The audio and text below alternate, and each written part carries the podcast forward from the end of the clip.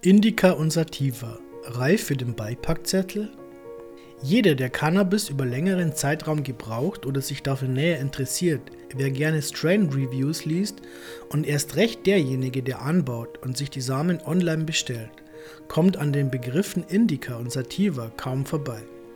Jede Sorte wird heute unter Angabe ihres vermeintlichen Anteils an Indica oder Sativa Erbgut vorgestellt oder angeboten.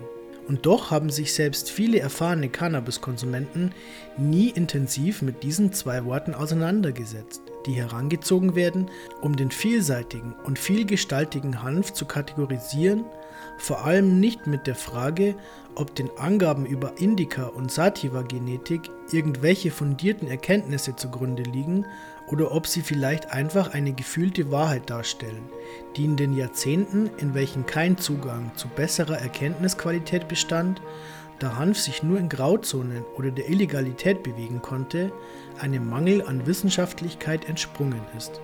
Indikasorten werden als gedrungener im Wuchs, dafür buschiger und kräftiger beschrieben.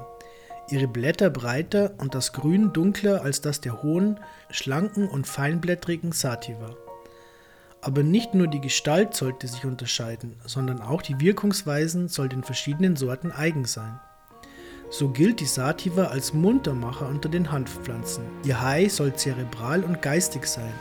Sie soll Konzentration und Wachsamkeit fördern, aber auch eine psychoaktive Komponente wird ihr zugeschrieben. Die Indica hingegen soll eher müde machen, beruhigend und entspannend wirkend und Sinneseindrücke verstärken. Ihr High soll körperlich sein, sie soll also das klassische Stoned erzeugen. Darüber hinaus soll sie entzündungshemmende und auch schmerzlindernde Eigenschaften haben. Mittlerweile ist bekannt, dass die Differenzierung zwischen Indica und Sativa weniger eine genotypische als eine phänotypische Unterscheidung ist. Dies bedeutet, dass die Bezeichnungen äußere Erscheinungsmerkmale beschreiben und dass diese offensichtlichen Merkmale, die die zwei vermeintlichen Hanftypen voneinander unterscheiden, eher auf Einflüsse zurückzuführen sind, die Umstände betreffend, unter welchen die Pflanzen sich entwickelt haben oder kultiviert wurden, als auf genetische Eigenschaften. In der Regel sind diesen Hanftypen unterschiedliche Klimazonen zuzuordnen.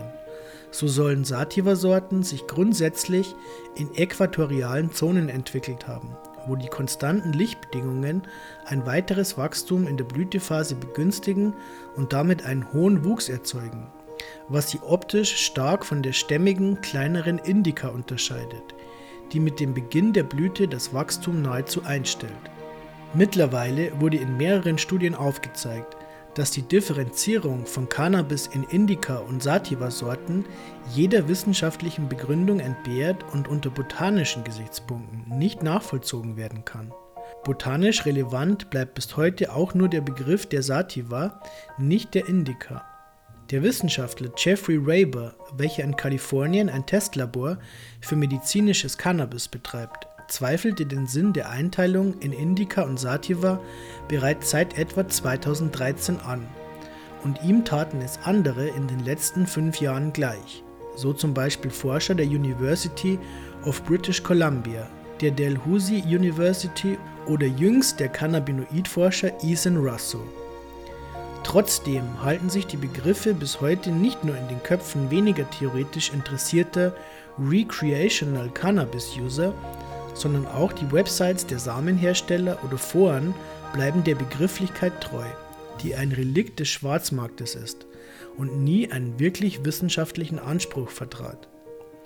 Da in der jüngeren Vergangenheit an vielen Orten in der Welt die Cannabis- und die Cannabinoidforschung durch Änderungen gesetzlicher Bestimmungen und der Verwendung von Cannabis zu medizinischen Zwecken in Gang gebracht oder gefördert wurde, besteht mehr und mehr die Notwendigkeit für genauere Bestimmungsmöglichkeiten. Es gilt nun also, Jahrzehnte des Erkenntnisstillstands wettzumachen, um einem neuen medizinisch-wissenschaftlichen Anspruch zu genügen. Klar, demjenigen, der bereits lange Erfahrung im Umgang mit Marihuana in Straßenqualität hat, mag das nicht so viel bedeuten, weil er das ganze Hai für sich verwendet und so ist für ihn zum Beispiel die Frage nach Nebenwirkungen, sollte er Cannabis verschrieben bekommen, von tendenziell eher untergeordneter Rolle, da er vermutlich die meisten Nebenwirkungen bereits kennengelernt hat. Dies hat aber nicht nur Vorteile, da eine höhere Wahrscheinlichkeit besteht, dass bei der Verordnung von Cannabisblüten für die Auswahl der richtigen Sorte nicht die maximale Sorgfalt an den Tag gelegt wird. Um dies deutlich zu machen, stellen wir uns zum Beispiel einen Patienten vor, der im Leben nie Gebrauch von Hanf zum privaten Vergnügen gemacht hat und nun für seine chronischen Schmerzen ein Rezept erhalten soll, um Schädigungen durch zu starke Schmerzmittel oder die Abhängigkeit von Opiaten zu vermeiden.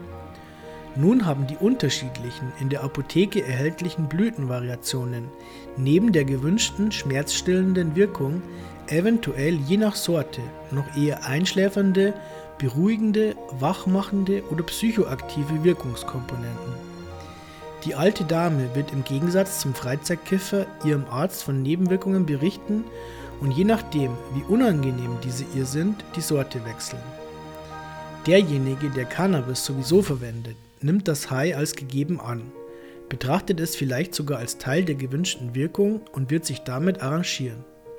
Vermutlich also stehen wir gerade auf einer Schwelle, die älteren Recreational User, die mit der alten Begrifflichkeit aufgewachsen sind und diejenigen, die sich allgemein weniger für das Wissen um die Graspflanze interessieren, werden weiter mit der Einteilung von Cannabis in Indica, Sativa und Hybridsorten der beiden umgehen. Während die Wissenschaft, die Ärzte und Patienten jetzt schon in anderen Begriffen denken, auch wenn bisher lediglich möglich ist, auf CBD und THC-Werte zurückzugreifen. Es sollte zu erwarten sein, dass in der Zukunft andere Terminologien gefunden werden, die Wirkungsprofile beschreiben, vielleicht auf Grundlage von Cannabinoidprofilen oder Terpenprofilen, die für jede erhältliche medizinische Sorte bestimmt und auf den Verpackungen angegeben werden. Sollte dies geschehen, werden wahrscheinlich auch die alten Begriffe einem Generationswechsel zum Opfer fallen und bald ein Relikt der Vergangenheit sein. Und doch kann ich diejenigen beruhigen, die sich jetzt fragen, wie sie denn nun die Sorten einteilen sollen, solange sie keine neue Terminologie zur Hand haben. Erstens werden neue Begriffe vermutlich zunächst im medizinischen Bereich gebraucht werden und noch nicht direkt auf Recreational Cannabis angewendet werden, da dies vermutlich zunächst noch nicht möglich sein wird, bevor nicht alle Sorten ausgiebig analysiert und ihre stofflichen Profile bestimmt worden sind.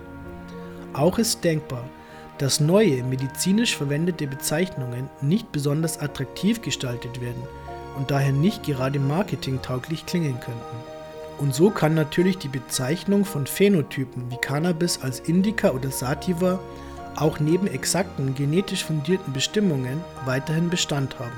Der Vollständigkeit halber sei aber erwähnt, dass die Cannabis ruderalis die kleine rauschlose Hanfpflanze aus den nördlichen Regionen Chinas, Russland und Norwegen, die uns durch Kreuzungen die zahlreichen Autoflowering-Sorten beschert hat, tatsächlich einen unterschiedlichen Genotypus darstellt. Um also die Begriffe richtig zu ordnen, stellt man die Ruderalis der Gesamtheit dem botanischen Begriff Cannabis sativa gegenüber als genotypische Unterscheidung und betrachtet die Einteilung in Indica und Sativa selbst eben als phänotypische Kategorien unter der Cannabis sativa.